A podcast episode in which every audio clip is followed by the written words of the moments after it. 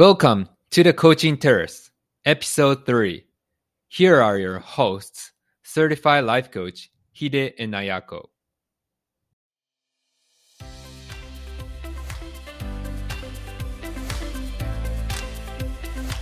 皆さんこんにちは。ライフコーチのヒデとアヤコが毎週月曜日にお送りするコーチングテラス。人生の舵を取る旅に出たあなたの毎日は順風満帆の日もあれば嵐の日もあるでしょう。そんなあなたにマインドの整え方や前向きに行動を起こすためのヒントをお届けいたします。Here we go!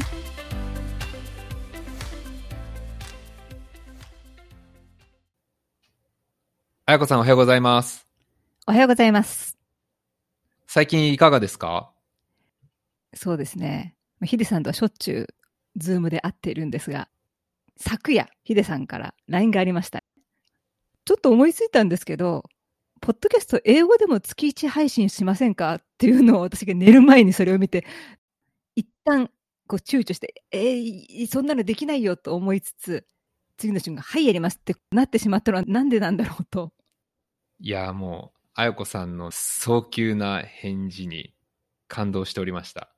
これで、こう、いろいろ進んでめてこれた気がするので、本当にありがたいんですけれど、で、今日は、今、あやこさんがお話しした話と少し関係があるんですけれど、皆さん、やる気、どうやって出しますか？結構これ難しいと思うんですけど、人によっては、いやー、なんかしたいんだけど、今日やる気出ないんだよな。やる気のスイッチどっかにあるとは思うんだけど、どうやったらオンにすればいいのかなっていうような形で、やりたいことがあるのに、行動に移せないことってよくありませんか？自分の心の中で何か起きてるのかやっぱり躊躇する部分があってそれで前に進めないのかそれともパッて切り替わって何かスキルが必要なんですかね？そこなんですけど、今パッと切り替わってみたいなことをあやこさんおっしゃってたと思うんですけど、人によってはやる気のスイッチさえオンになれば、いつでもできるって思ってる方いらっしゃると思うんですけど、今日はその前提をひっくり返すような話になるんですけれど、そもそもやる気なんて存在しないよっていう仮説のもと、じゃあそれでやりたいことを実現するにはっていう話をしてまいりたいと思います。やる気があるからやるんじゃないんですか？やる気っていう言葉がすごくあややこしくしていて、さもやる気が湧いてきたから行動に移せるっていう関係性でみんな捉えられているかもしれないんですけれど、これは先日私が拝読した記事になるんですけれど、これに待ったをかける脳科学者の方がいて、東京大学の脳科学者である池谷裕二先生なんですけど、池谷先生曰く、そもそもやる気なんて存在しないと一刀両断していまして、どういうことかというと、やる気が生じたからやるのではなくて、実際に行動に移してやってみたらやる気が湧いてきた。という、こう、順番が逆なんですよっていうことをコメントされておりました。やる気が来るのを待ってるのではいつまでたってもできないからはい。まず行動が先ってことなんですか？おっしゃる通りです。やる気永遠に来ないかもしれません。それで言うと。なので、やる気のスイッチを押す前に、まずはやってみようっていうことですね。今日お伝えしたい一番大事なことは。リスナーの皆さんの中には、いやいや、まずやるって言ったって、やる気が起きなくて、できなくて困っているんだから、やりようがないじゃないかと反発したくなる方もいらっしゃるかもしれないんですけれど、で、ここで一つ私からのご提案といいますか、代替案なんですけれど、どうしても反発心が湧いてきてしまうのであれば、そのやること、行動のもの、それ自体をぐっとそのハードル下げてみるっていうのは一つの手にあります。具体的には具体的には、例えば、まずはもう一番簡単なことから始めてみるっていうことですね。例えば、何か実現したいことがあるんだとすれば、それに関して調べてみる。YouTube で動画を探してみたりだとか、関連したことをすでに実現している方のウェブサイトを閲覧してみたりだとか、あるいは何かのスクールとかに問い合わせしてみるとか、実際にその場に現場に足を運んでみるとか、知り合いの方であなたが達成したいことに詳しい方がいらっしゃれば、その関係者に連絡してみるとか、こういった形で実際に手を動かしてみると、頭で事前に考えていたこととは違った体験がきっと得られるはずです。そうして実際に行動に移してみて、やる前とやってみた後で気持ちが考えがどうやって変わったか、これを振り返ってみると、行動に移す前の自分自身の仮説と実際にやってみた後の実体験がいかに異なるか、まあ、あるいは正しかったのかっていうのを検証することができます。うん今ちょっと自分を振り返ってみてるんですけど、はい、例えば最近だと、まあ、ポッドキャストを始めるってことですよね。はい、で始めるときにやったことないしそもそもどうやればいいのかってわからないんだけどわからないですよね。とりあえずやってる人の聞いてみたりとか自分が興味あるものをまず探したりそれでそこからちょっとつなげていったりとか確かにできることからやってましたね。まさしくその通りですね。あやこさんとポッドキャストの制作を進めていく過程で最初どうやって作ったらいいかどうしてもわからないんで私たちも。でそこでストップしてしまいがちなんですけれどそこであやこさんはポッドキャストのプロだったりだとか、YouTube 制作のプロで売れっ子の人たちの動画をバンバンバンバン見ていただいて、そこでいろいろと私にも情報共有していただいて、それがきっかけとなって、1ヶ月とかっていう、すごい短い期間で、収録から編集から機材揃えるのから、アートワークの制作まで全て完了することができました。そうですね。何からやればいいかわからないって言った時に、有名な方がこのマイクを使いなさいって言ったら、はい、私買いました。ヒデさんもこれを買ってくださいって。それを、で、マイク買って使ってみたら、お互いに、あ、マイク使うとこういう音が出るんだな。あ、じゃあこうしてみようって、やっぱり繋がってきますよね、行動を起こすと。そうですね。最初マイクなんてプロフェッショナルな方しか持つべきものじゃないみたいな固定概念が自分の中であったんですけれど、実際買ってみたら全くそんなことないっていうか、本当に音声もすごくクリアに聞こえますし、全然ポッドキャスト配信のこの質も変わってくるので、自分自身がま、以前に持っていた仮説と実体験が異なるっていうのがすごく明確になったなっていう気持ちがあります。というわけで皆さんにお伝えしたいのは一番肝心でしかもかつハードルが高いのがこの初めの一歩なのでぜひ一番ハードルが高く感じるこの初めの一歩のハードルを戦略的に下げてみて試しに一丁やってみようかぐらいなテンションで自分を鼓舞して何かに挑戦してみてください。ここまで聞いた中でもリスナーの皆さんの中にはもしかすると、いやいや、ヒデさんの言いたいことは分かったけど、それでも行動に移せないんですっていう方もおそらくいらっしゃるかなと思います。本当はやりたいはずなのにやれない。こんな矛盾に苛まれて、できない自分に対して自己嫌悪を覚えている方もいらっしゃるんじゃないでしょうか。そんな方は、やりたい気持ちとやりたくない気持ち、この相反する考えがおそらくぶつかり合っている状態にあるんだと言えます。確かに一番ここがハードルが高いというか、分かれ道というか、やりたいことがあったら YouTube で調べたり、ああ、こんなことやってるんだなって、そこまでは皆さん一緒なんですよね。でそこから感情がやりたいっていう気持ちと、でもやっぱりこうできないっていう気持ちがあって、そこでくじけてやめちゃう、前に進めないっていうことがほとんどだと思いますね。そうですよね。これまでチャレンジしたことがないこととか、やったことのないことに対しては、どうしても抵抗感を覚えると思います。私たちもそうでした。そんな時は、思い切って、やりたい気持ちとやりたくない気持ち、それぞれの考えだったり、自分自身の感情っていうのをぜひ紙に書き出してみてください。具体的には、やりたい理由だったり、やりたいと思う気持ち、ご自身の意思っていうのを徹底的にまず洗い出してみること。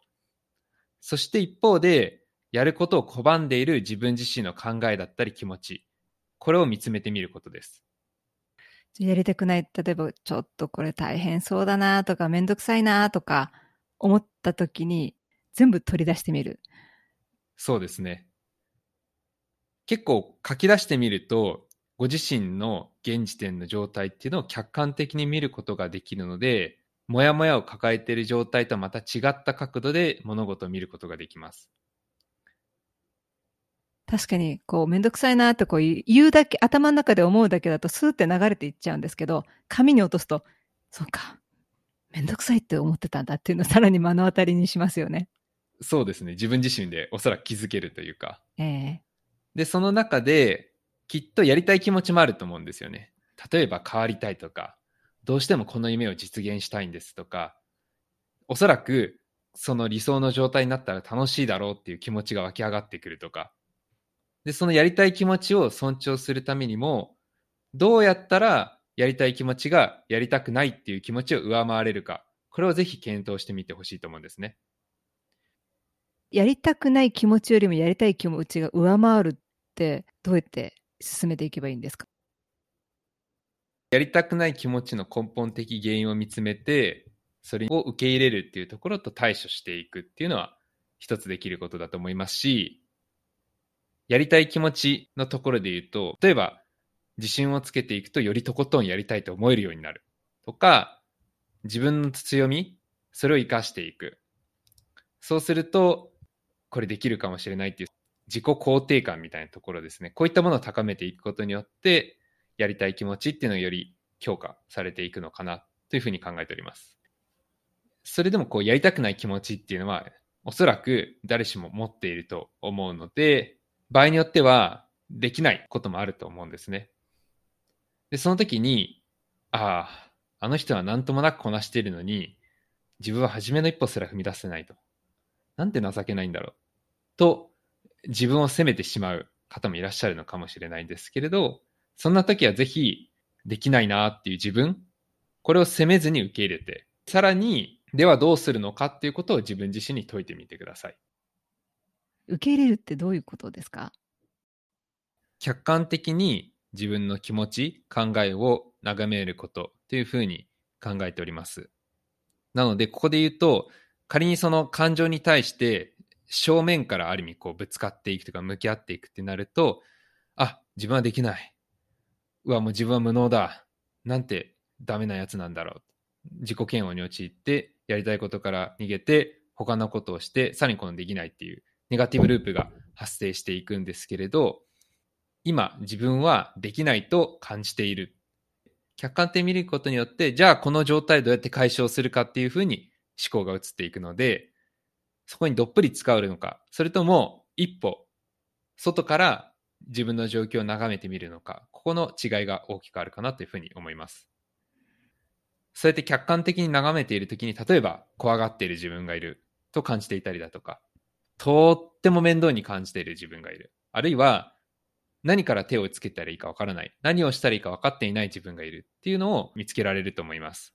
そうやって自分の感情だったり考えを受け入れると案外精神的に落ち着くものなので、そこからじゃあどうしようかっていう発想をが生まれてきます。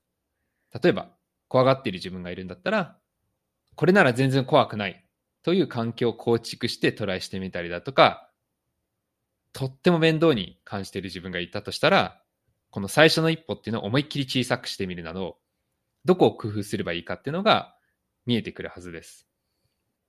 じゃあ一個ずつ対応していこうっていうふうに自分の考えを変えていって行動に移すっていうことなんですかね。そうですね。それも一つになると思います。そうやって細かくして、あくまでこう一歩踏み出すことですね。一歩踏み出せば、冒頭の話にもあるんですけれど、やる気っていうものが湧いてくるという、このループが生まれてくるはずです。で、一方で、このやることっていうのを強制せずに、あえて特定の条件を整えてから始めるといった形で、論理的に解決策を考えていくっていうのもありだと思います。そして、しないっていう選択肢ももちろん尊重されていいはずです。なぜなら、その目標についてもしかすると今の自分にとって重要で実はなかったりだとか、あるいは今することではない、今できることではないからやらないっていう判断をすることになるので、当然やりたいことがあればできたらベターではあるんですけれど、やらなかった、できなかったからといって、単にできない自分を責めるのではなくて、そこの、その今の時点が、まあ、できなかっただけであって、っていうところで、ぜひ自分を受け入れてあげていただけたらと思います。どうしてもやることに意識がいってしまうと、やらなきゃと思うんですけど、その前に、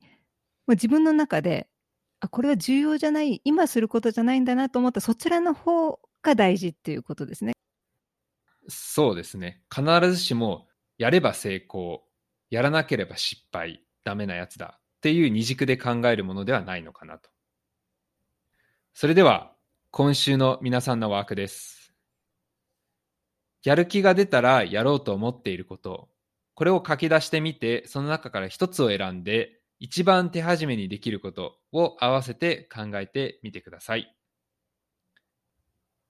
というわけで、本日はやる気のスイッチがどこにあるのかっていうテーマをお話しさせていただきました。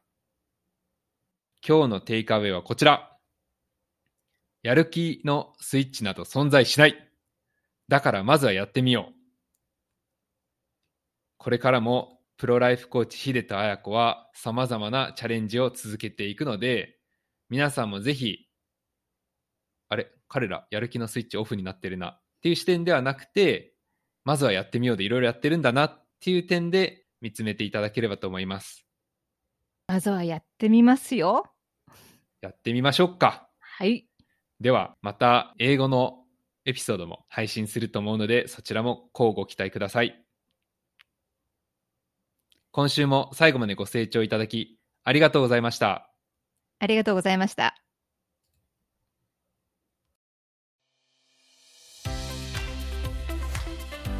本日のエピソードはいかがでしたでしょうか？コーチングテラスでツイッターをやっておりますので、当エピソードに関するご感想、ご意見、および質問事項については、ハッシュタグコーチングテラスでつぶやいてみてください。取り上げてほしいテーマも随時募集しております。ありたい自分は自分で作る。初めの一歩を踏み出そう。See you next time!